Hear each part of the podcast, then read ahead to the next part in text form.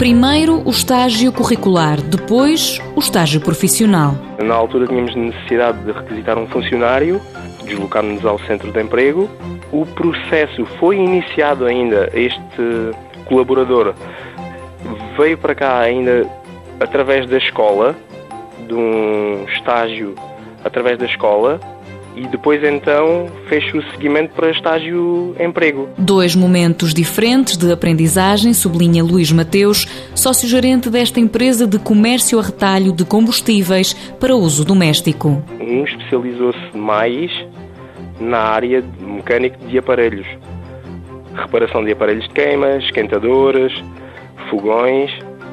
Este é mais na área da distribuição do gás e depois vai avançar para a área das instalações de redes de gás. Este estagiário vai integrar a equipa de oito funcionários. Vai ser integrado na equipa. E Luís Mateus sublinha que, no futuro, é possível que a experiência se repita. Pomos hipótese sim, concreta mesmo.